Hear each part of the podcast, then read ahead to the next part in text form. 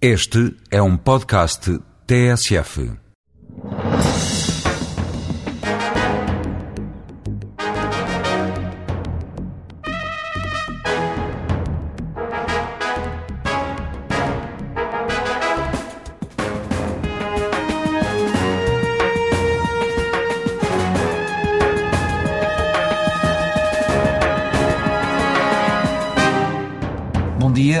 Agradeço à doutora Marisa Morgado a sua presença neste discurso direto, um programa da TSF e do Diário de Notícias.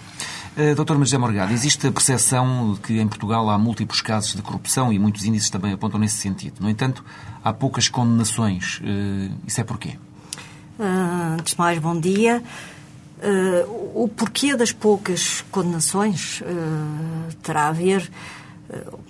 Vamos lá ver, vamos pesar as palavras. em primeiro lugar, porque é que diz que há a palavra poucas?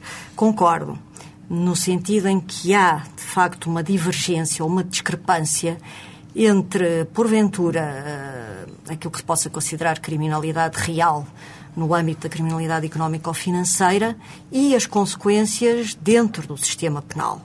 Há, de facto, uma, um desvio de resultados que leva até uma representação popular de descrença uh, no próprio sistema. Agora, as causas são múltiplas e, e, e variadas, desde a forma como está uh, organizado o Ministério Público, a forma como o Ministério Público se articula ou se deveria articular com a Polícia Judiciária nesta área, que é a área da competência material reservada da Polícia Judiciária, uh, e, acima de tudo, a falta, isto é a minha mera opinião pessoal, mas eu julgo que nestas áreas deveria existir um plano uh, conjunto de atuação entre o Ministério Público e a Polícia, com a definição de objetivos comuns e com um, a execução de um plano de ação. Basta olharmos, ver o que é que aconteceu em Espanha, aqui ao lado. E a corrupção o, o, só começou a ter resultados palpáveis uh, a partir do momento em que polícias, Ministério Público e juízes de instrução se entenderam com um plano comum e uma estratégia comum. Estratégia que tem que passar pelo ataque ao circuito dos dinheiros, Uh, e por uma estrutura conjunta. Mas, Isso de... é muito difícil. Deixe-me só fazer esta pergunta. E porquê é que esse plano não existe? A quem é que caberia, em primeira instância, uh, promovê-lo? A questão não é o quem. A questão é que, tanto nos termos do Código de Processo Penal, o Ministério Público é quem dirige uh, a investigação e quem dirige a ação penal. É o titular da ação penal, não é? Uh, e, e o combate à criminalidade económica ou financeira exige unidades especializadas da ação conjunta da Polícia Judiciária e do Ministério Público. E como são unidades especializadas e têm que ser conjuntas de polícias e magistrados, é preciso que nos organizemos e criemos estruturas mais flexíveis para além do Estatuto dos Magistrados do Ministério Público e da própria Lei Orgânica da Polícia Judiciária, que funcionem, que tenham resultados e que consigam apresentar em tempo útil a julgamento uh, os autores uh, com prova bastante dessa criminalidade, que essa é que é a questão. Mas em que patamar é que estamos desse processo? Esse processo já se iniciou uh, ou nem por isso? Não, com certeza que se iniciou. Temos estruturas especializadas, temos o TCIAP, temos a Direção Central de Combate à Corrupção na Polícia Judiciária. Agora, a questão é como todas essas uh, organizações se agem na prática. E temos uma unidade especial de investigação da Procuradoria-Geral que foi criada para o caso do apitorado e que depois prosseguiu Mas porquê é que não há essa ligação, então? Porque é que as polícias não ligam? Porque é que... Uh... Há fatores de organização, de cultura e de mentalidades até muito enraizados que, que acabam por ser uh, desfavoráveis a essa interação impossível. Era mais fácil fazer uma polícia nova, quase? Não, é mais fácil entendermos. Sei, sei que não, não, não gosta muito de falanizar destas questões, mas uh, para que tudo isto, digamos, se desembrulhe, é preciso que alguém assuma a liderança desse processo. Devia ser o Procurador-Geral da República. Sim, mas o Sr. Procurador-Geral da República criou uma unidade especial de investigação, que é aquela que neste momento tem competência em relação uh, aos casos de corrupção na Câmara Municipal de Lisboa e que concluiu uh, o processo apitorado em matéria de corrupção desportiva. Portanto, então, se, se, bem entende as suas reticências, também considerará que esse caminho se faz andando. As e, portanto... coisas não são absolutas, eh, vão-se cumprindo por fases, por objetivos, eh, gradualmente. E a questão é compararmos o presente eh, com o passado. E estamos e vermos, não sei, eu julgo que estamos a alguma esperança e estaremos a construir o futuro que mais não seja, há gente muito jovem a trabalhar nestas áreas, muito empenhada e que há de conseguir resultados. E mais bem preparada do que no passado? Uh, sim, senhor, mais bem preparada, com certeza. Além das questões de organização, há também questões relacionadas com meios? Uh, há, sim, senhor. Há, sim, e quais senhor. são? Não quero entrar na lamúria dos meios, mas evidentemente que a criminalidade económica ou financeira, os, portanto, os autores dessa criminalidade têm meios poderosos têm especialistas ao seu serviço, usam bem as tecnologias de informação, têm poder, têm influência e têm muito dinheiro, porque isto é, é, é das criminalidades mais rentáveis em todo o mundo. E, portanto, as polícias e o Ministério Público, com certeza que nunca teremos meios iguais, como é evidente. A esse respeito, os meios, nessa comparação, os meios serão sempre escassos. Uh, mas para além da intelligence, temos que compreender os fenómenos, analisá-los, radiografá-los e tratá-los. Para além disso, precisamos de meios periciais e de suporte tecnológico para a nossa atuação. Uh, além de pessoas motivadas e de alguma liderança, porque isto é uma investigação sempre submetida a enormes pressões uh, e feita na adversidade e é necessário liderança. Eu devo dizer que, enquanto magistrado do Ministério Público há muitos anos, fiz seis anos no Tribunal de Instrução Criminal, ainda no âmbito do Código de Processo Penal de 29. Dei quase 3 mil acusações e nunca nenhuma dessas acusações foi falada. E como responsável da, da equipa que concluiu o processo apictorado, eh, é suficiente ser produzida ou dada uma acusação contra determinadas pessoas para logo essas acusações serem faladas. Portanto, isto é para dizer que toda e qualquer atuação uh, do sistema penal no âmbito da criminalidade económica ou financeira tem sempre uma enorme ressonância.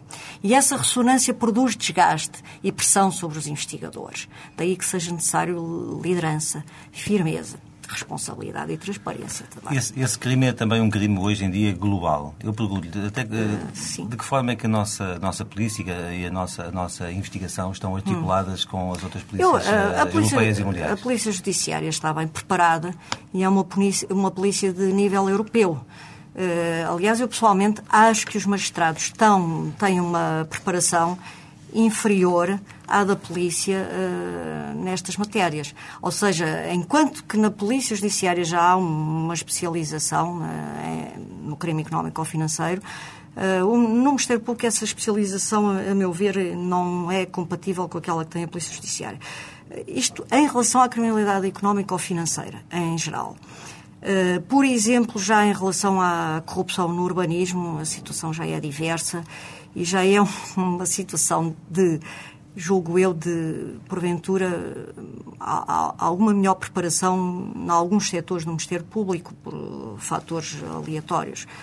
Uh, mas isso já são outras circunstâncias. A investigação criminal também está em Portugal muito dependente das escutas telefónicas. Uh, há outros métodos de, investigação que não são utilizados. Há também, às vezes, alguma preguiça por parte de, das próprias polícias uh, e o, acho... o recurso à, Olha, à, à escuta telefónica é, um, é às vezes um elemento mais fácil. Eu agora vou dizer uma coisa pessoal.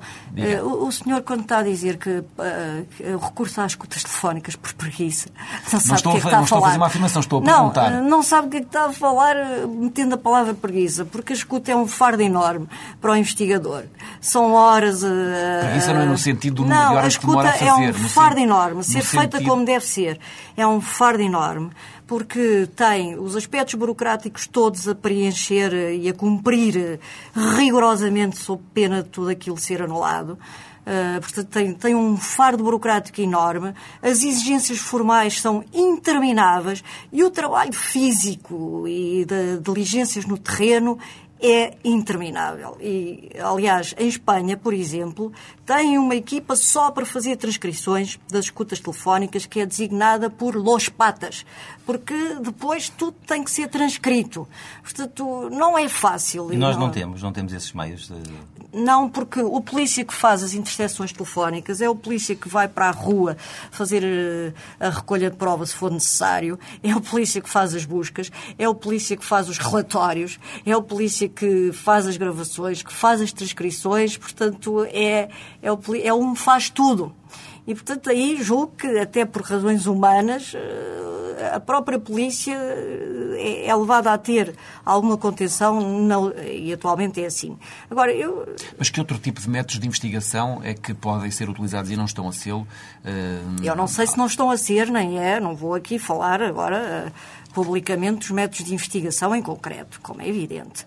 Agora, toda a gente sabe que o crime económico ou financeiro, nele incluindo a corrupção e o branqueamento de capitais, exige um modelo de investigação específico com aquilo que os italianos chamam a artilharia pesada do processo penal, dentro do princípio da proporcionalidade, porque estamos perante uma criminalidade com características de pactos de silêncio, utilização de pessoas coletivas, hum, eh, de tecnologias de informação, é uma criminalidade mutável, volátil, muito rápida, ultra sofisticada e que resiste bem uh, indesejavelmente bem à, à devassa da investigação criminal que é feita em nome do Estado, da Justiça e, e do bem-estar de todos nós.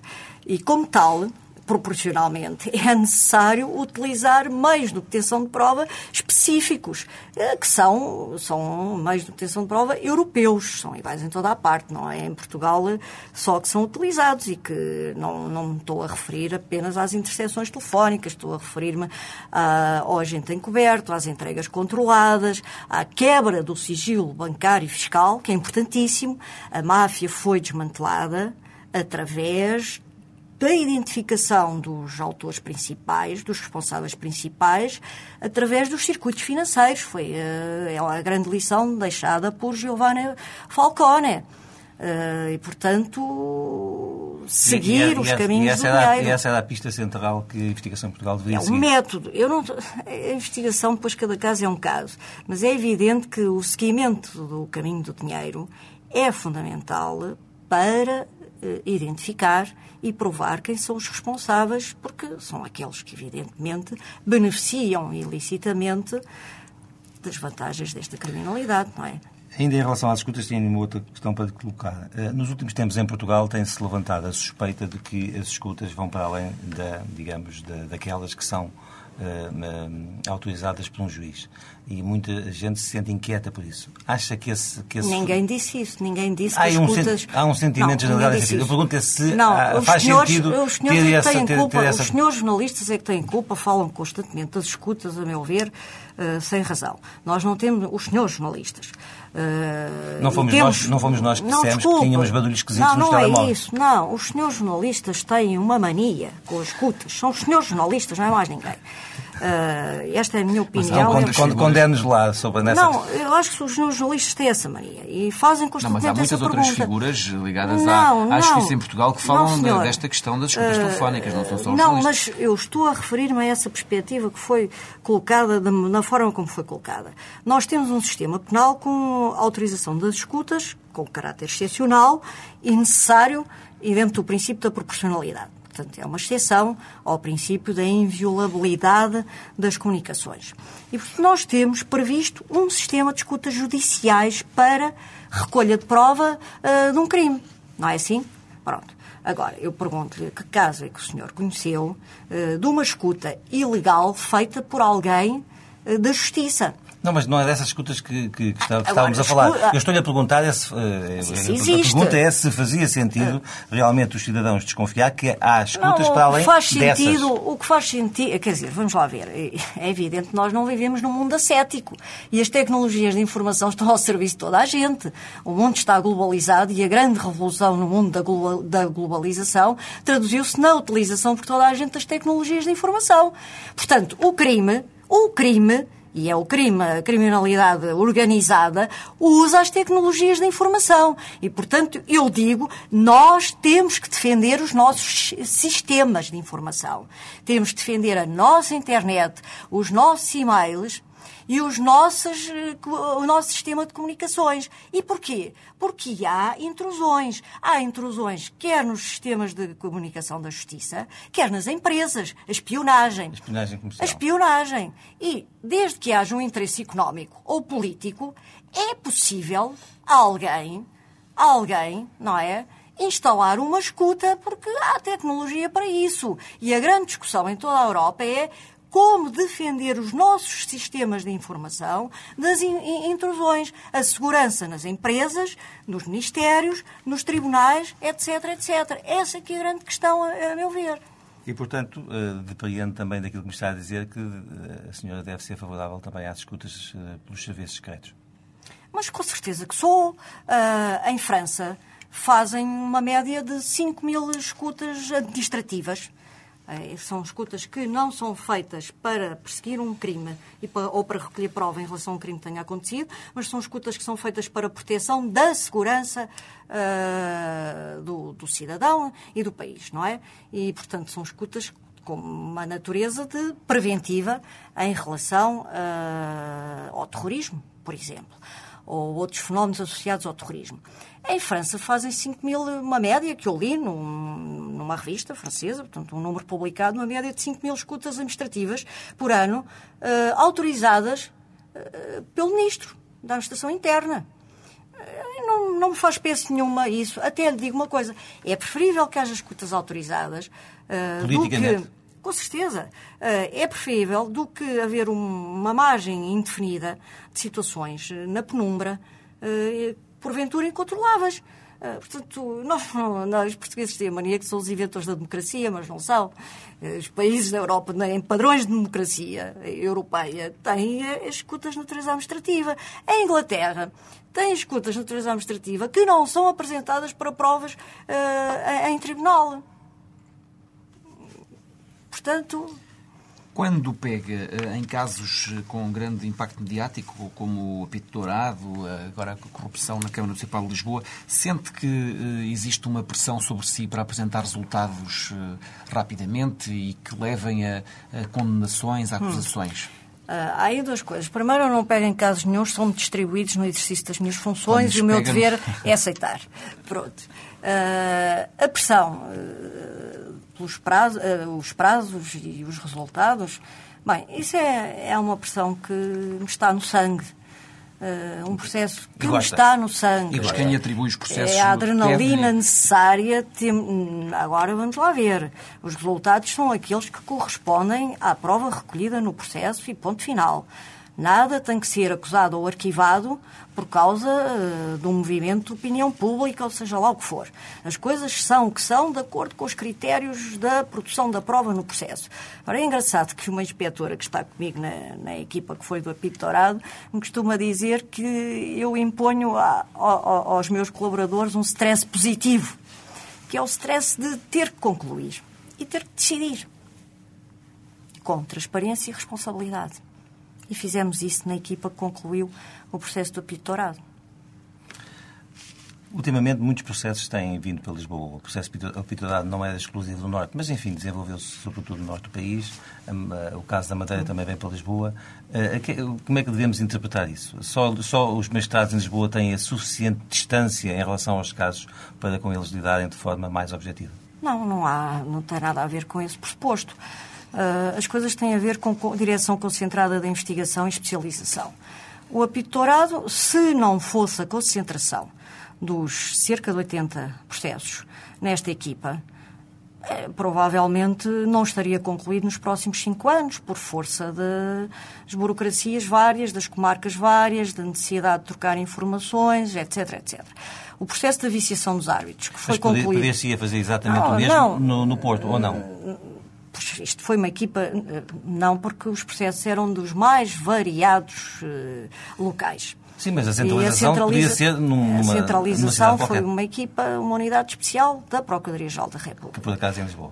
Uh, sim, mas se fosse possível na Lua trabalharmos, também trabalhávamos. Uh, pronto, as pessoas eram de cá. Mas noutra cidade uh, de Portugal Acontece, é não. repare, não, em qualquer sítio de trabalho. Olha, eu estudei no Porto, a minha família é do Norte, as minhas raízes são do Porto O meu pai é do Futebol Clube do Porto, é um fanático do Futebol Clube do Porto. Eu estudei no Porto. Sou uma mulher do Norte até. E gosto muito de ir ao Porto. Agora, deixe-me lá só dizer isto. Por exemplo, na, na equipa do Apitorado, uh, num mês e meio, ouviram-se 72 pessoas. Isto não era possível uh, fazer-se uh, sem ser por este método proativo de uma equipa concentrada de polícias e, e procuradores que avancem uh, uniformemente e coordenadamente no terreno. E mais, além de terem ouvido 72 pessoas em, em, no mês e meio, que é um, um número recorde, porque as pessoas não são ouvidas instantaneamente, têm que ser convocadas, têm que se saber se elas podem ou não podem comparecer, tem que fazer os contatos, tem que ser localizadas, tem que ser preparadas e depois tem que ser feitas, por fim, uh, as audições. E isso foi feito por todo o país. Mas as notificações foram feitas pessoalmente pelo único técnico de justiça que existe nessa equipa, pelo único elemento de segurança que existe nessa equipa, agarraram nas acusações e correram o país a entregá-las pessoalmente às pessoas conseguiram fazer as notificações em três dias. Notificações que levariam três anos a ser feitas em tribunal através do tradicional método burocrático da carta precatória. Portanto, isto tem virtudes. Uh, não percebo, e essas virtudes são a concentração e a atuação conjunta de Ministério Público, polícias e, e, funcionários, neste caso nem é plural, é só um. Em relação ao caso da Madeira, também devo dizer que não veio nada para Lisboa. Uh, portanto, o caso da Madeira, uh, como designou, não é o caso da Madeira. Foi uma averiguação preventiva entregue à nona secção do Diabo de Lisboa, que é a secção especializada na, na corrupção, para averiguar, sem prejuízo da continuação da competência dos magistrados uh, da Madeira, por, aliás, a senhora coordenadora é uma pessoa por quem eu tenho muita consideração na Madeira, está lá há pouco tempo e é uma pessoa dinâmica, quem gosto muito e íntegra acima de, de toda a suspeita. Uh, mas o, o processo que foi entregue foi um dossiê eh, para o levantamento da informação na nona secção do Diabo de Lisboa, em ordem a se distinguir o que é que esse dossiê tinha de novo que desse origem a, a novos processos de crimes e o, que, e o que é que o dossiê tem de repetido em relação aos processos de criminalidade já participada e pendentes na região e que continuam na titularidade dos magistrados uh, da Madeira. Aliás, tenho a melhor impressão dos magistrados da Madeira, com quem, por exemplo, até tive que me articular, a propósito do apitorado. A primeira acusação dada no âmbito desta equipa foi dada por uma magistrada uh, da região da Madeira. Fique sabendo. Foi também nomeada recentemente, na semana passada, para coordenar uma equipa que vai fazer um levantamento da situação das crianças que estão em instituições do Estado. É só em Lisboa ou é no país inteiro? Não, essa equipa também tem feito muitas confusões. É uma equipa criada no âmbito das competências do Diabo de Lisboa e diz respeito a um levantamento de informação, análise e cruzamento de informação na área da competência do Diabo de Lisboa, portanto é o Distrito de Lisboa, sobre a situação de eh, crianças e jovens institucionalizados, ou seja, em regime de, de, internamento. A mesma situação ser analisada no resto do país? Uh, faz, mas isso já não é da minha competência. A minha competência é o Diabo de Lisboa. O que aqui está em causa, são funções que, que existem já no regulamento do Diabo de Lisboa e, e, e que são inerentes Uh, ao contrário, não é, não é nenhuma função nova para mim, são inerentes às minhas funções de diretora do Diabo de Lisboa. O que há de inovador aqui são duas coisas. Uma, uh, o dinamismo e o interesse uh, do Sr. Procurador-Geral na utilização destes métodos de trabalho, que são dinâmicos e são inovadores. E é uma sorte termos um Procurador-Geral que compreende estas necessidades. A outra inovação é que, pela primeira vez, publicamente, porque temos tido grupos de trabalho semelhantes eh, no DIAP para outras, outros fenómenos, mas pela primeira vez estamos a trabalhar no DIAP sem ser uh, aquele trabalho de, do, burocrático de processo a processo, facto a facto. Estamos a fazer um levantamento de informação que não Mais é. Preventivo. É preventivo para radiografar o fenómeno e compreender, mais uma vez, a necessidade de intelligence, compreender o que é que se passa, em ordem a fazermos um relatório no fim, com a indicação, porventura, de, de guias, por exemplo, de fenómenos perigosos. Mas há suspeita de prática de crimes nestas instituições? Mas eh, a suspeita de prática de crimes eh, pode existir em, em toda a parte, porque, mais uma vez, eh, a vida é muito complexa, tem o bem e tem o mal. Se não fosse isso, não existia sistema penal, não é? Vamos agora também entrar no caso do, do apitorado, vulgarmente chamado apitorado. Dos 56 inquéritos que, abertos, a sua equipa já concluiu 53, penso que os números são estes, e 20 resultaram em acusações. Hum. Ora bem, a senhora pegou neste processo eh, quando ele já estava também eh, a definhar. E, e, a verdade é que a sua nomeação contribuiu para, junto da opinião pública, formar a ideia de que, finalmente, estas coisas iriam uh, ser investigadas a sério. Ou seja, a sua imagem pessoal ajudou aqui uh, uh, na, neste caso. O que eu lhe pergunto também é, em sentido contrário, se a sua nomeação para este, para este processo também não é, digamos, uma confissão de uh, incompetência uh, anterior das pessoas que lidaram com o processo? Não, de maneira nenhuma. De maneira nenhuma. As coisas que os senhores são capazes de imaginar ou pensar. E de, lhe e, de, e de lhe perguntar? Pois, eu nem sei o que é que lhe é de responder, porque não tem nada a ver com isso. A criação da equipa procurou vencer a dispersão territorial, dar concentração à investigação em ordem a em nome do princípio da celeridade, obter resultados rápidos. E reabrir processos que já estavam uh, não, uh, o reabrir ou não, tudo dependeu uh, do que constava da prova. São, é isso aí, já são atitudes técnico-jurídicas no âmbito de cada processo. Não havia nenhum objetivo de reabrir, de acusar ou de arquivar. O objetivo era concluir o caso. E devo dizer uma coisa, impressionou-me, daquilo que eu conheci no apitorado, a atitude do meu colega Carlos Teixeira. Sozinho, sozinho, conseguiu levar por, por diante uma investigação do mais complexo que eu jamais conheci e, e do mais difícil em termos de, de é, confrontar com, com, com determinados fenómenos. Eh, e o Carlos Teixeira fez isso sozinho, na sua comarca, sem a menor vacilação. E eu penso para mim, este colega é um exemplo. Eh, e faço questão de publicamente lhe prestar a minha homenagem, porque é um exemplo de coragem, de trabalho, de dedicação e de firmeza e de honestidade, evidentemente. Eh, vai acompanhar os processos agora em julgamento? Os processos foram todos entregues nas respectivas comarcas, uh, só não foram para julgamento porque a maior parte dos arguídos requereram a abertura da instrução. Uh, a fase da equipa, a equipa, a responsabilidade da equipa era para a conclusão dos inquéritos, não era para a instrução nem para, nem para julgamento sem prejuízo darmos o nosso apoio sempre que nos pedirem. Senta uma vez a necessidade, ou faria sentido que a equipa que investiga fosse também a equipa que levasse até ao fim uh, este tipo de, de, de, investigação e depois uh, acompanhasse sim, em sala? Uh, nada, do ponto de vista legal, isso era possível. Agora, mais uma vez, do ponto de vista organizativo, não estamos ainda preparados para isso e isso ia trazer dificuldades várias, até a nível pessoal. Se neste caso não houver condenações, isso será eh, uma derrota pessoal do seu trabalho? Uh, Já sei que não nenhum, gosta da Não, não, porque nenhum magistrado tem eh, por, por missão obter ou não obter condenações. Isso é contrário ao nosso estatuto. Eu, a esse respeito, também só devo dizer que os tribunais julgam os casos, uh, mas os casos também julgam os tribunais. Já sabemos, de uma entrevista que deu, que viu o filme Corrupção. O que é que achou do filme? É isso que eu disse. Tive quase para, ver, para ser um bom filme, mas falta quase. Mas aproxima-se da realidade ou é um filme de ficção pura? Não sei responder a isso. Ou não quero, ou não me apetece. E diga-me, um filme como este pode influenciar um julgamento, um processo? Isso está a entrar aí, não é, em matérias muito complexas, não é? Porque nós magistrados não estamos em redomas Uh, respiramos o mesmo ar que todas as outras pessoas, temos é que ter uma formação que, especial que nos uh, torne resistentes a determinadas influências. É apenas isso.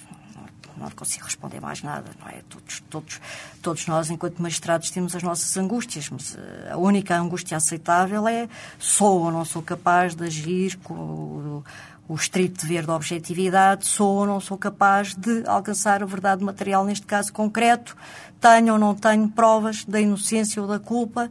Uh, essa é a angústia boa e faz parte da vida do magistrado, não posso dizer mais nada. Durante a investigação do processo do apito dourado, sentiu uh, uh, influências, sentiu pressão, fizeram-lhe chegar ameaças?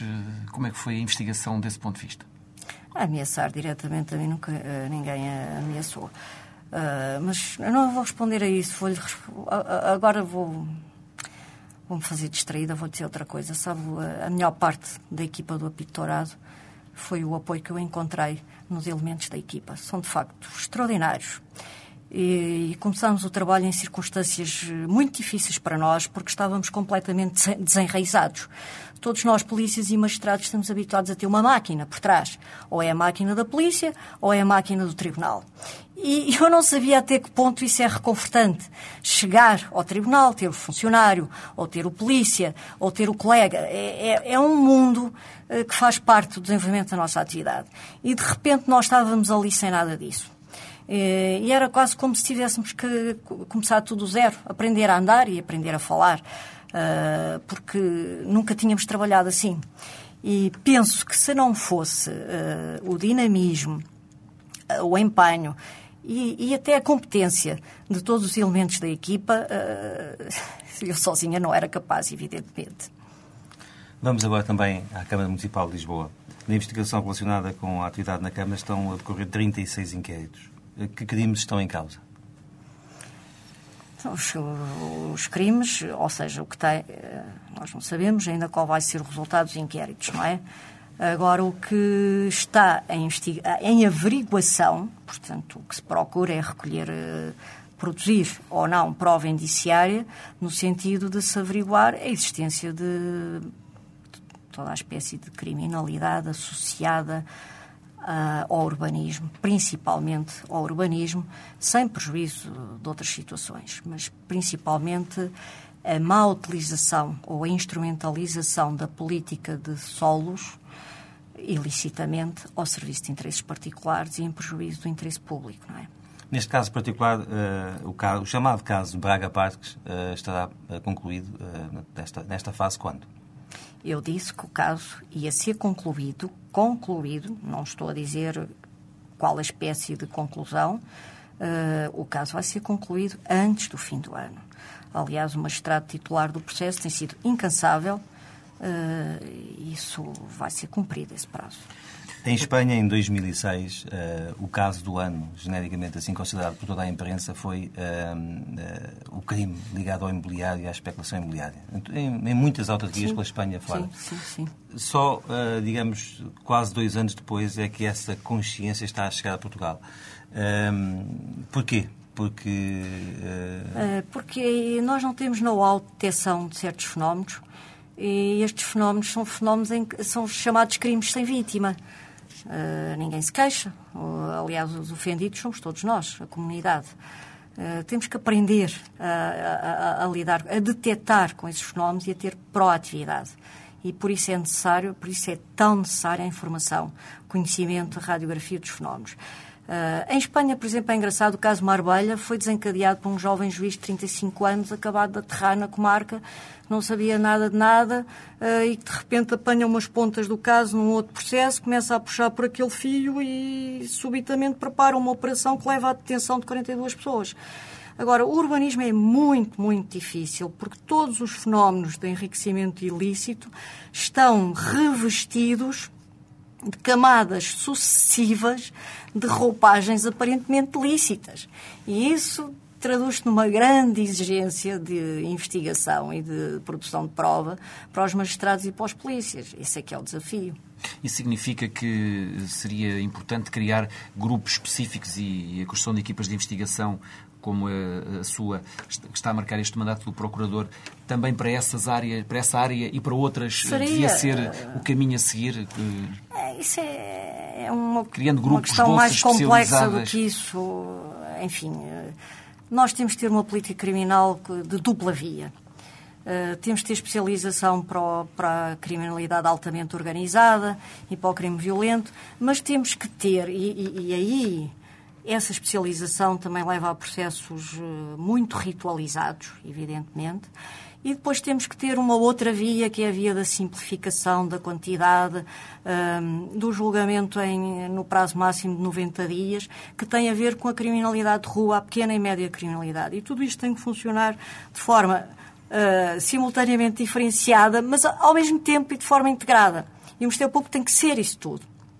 Às vezes estas equipas de investigação não, não, uh, não parecem também responder a casos mais mediáticos os senhores é que os tornam mediáticos, mas também, reparem, em toda a Europa, a criminalidade económica ou financeira tem uma enorme ressonância e conduz à mediatização. Isto é, é um fenómeno dos dias de hoje.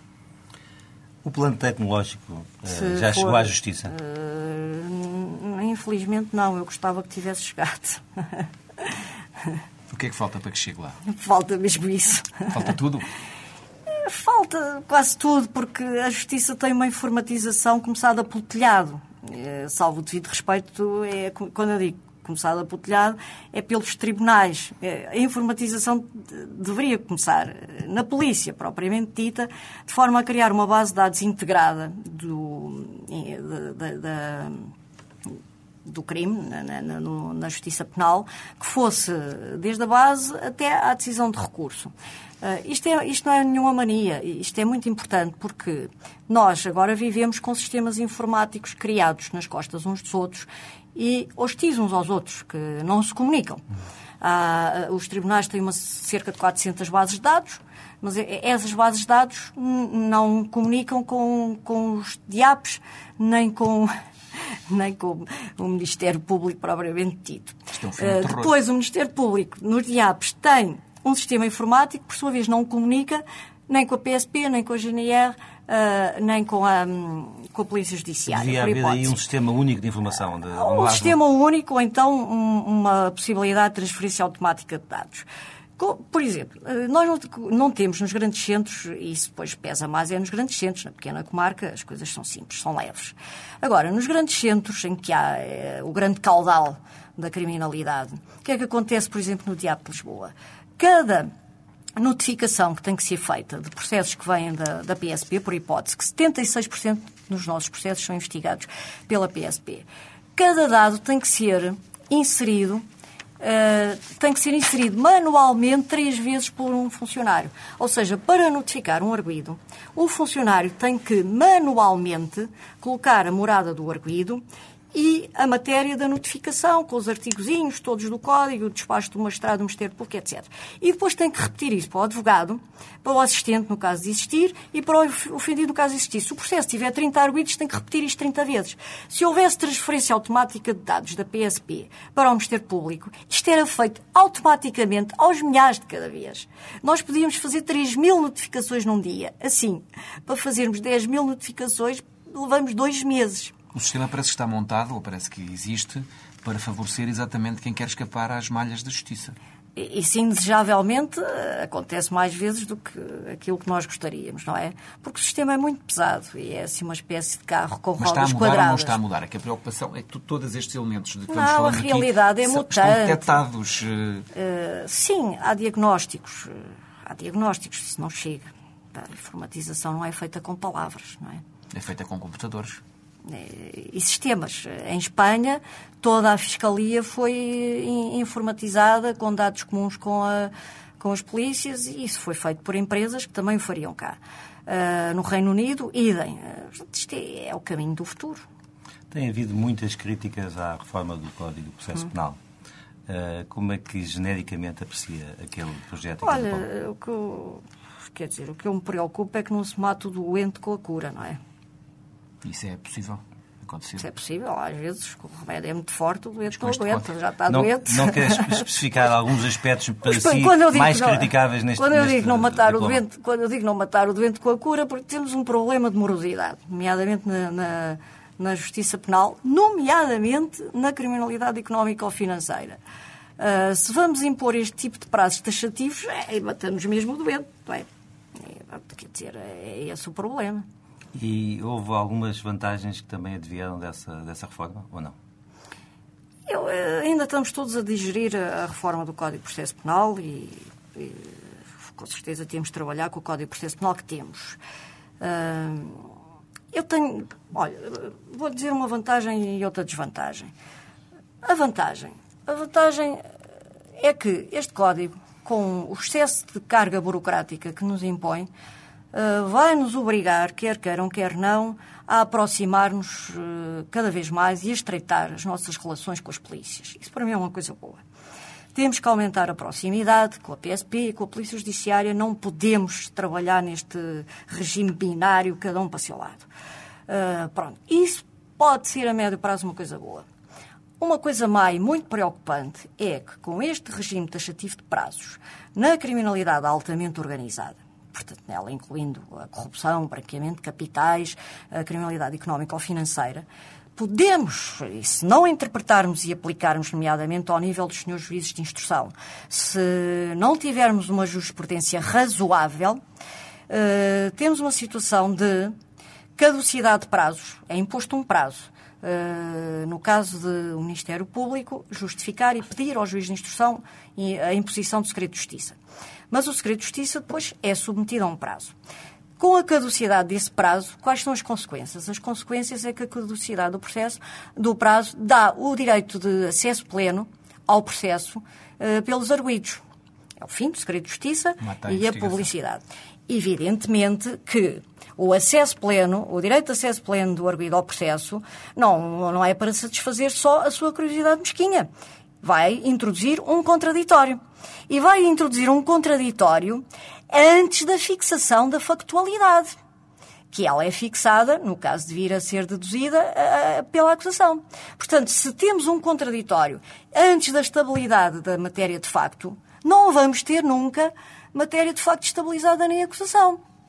Isso com prejuízo para o interesse público da ação penal nos casos graves, porque é aí que se põe a questão, nos casos graves. E chama a atenção que a Constituição da República, o número 5 do artigo 32, estabelece um regime de contraditório para a fase da instrução e de julgamento. Porquê? Porque esse contraditório é feito dentro do princípio da vinculação temática perante uma acusação que foi deduzida pelo Ministério Público e que deve ser contraditada. E é muito bom que seja contraditada e depois o que sobrar em princípio será verdade e será justo, não é?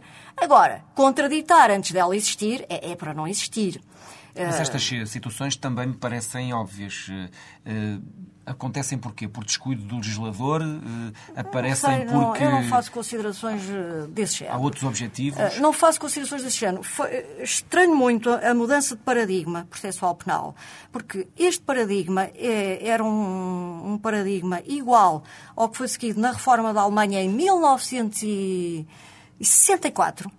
A Alemanha tem, tem um. Para, quer dizer, o nosso paradigma do Código de Processo Penal revogado, não o que está agora em vigor, mas o anterior, o de 87, era o modelo do Código de Processo Penal da Alemanha de 1964, que continua a ser seguido na Alemanha, e da Itália de 1988. E eu, quer dizer, pode ser ignorância minha, mas não conheço nenhum país na Europa que tenha este paradigma. Eh, eu tenho um bocado de dificuldade de o compreender na, sua totalidade, embora possa ter virtudes.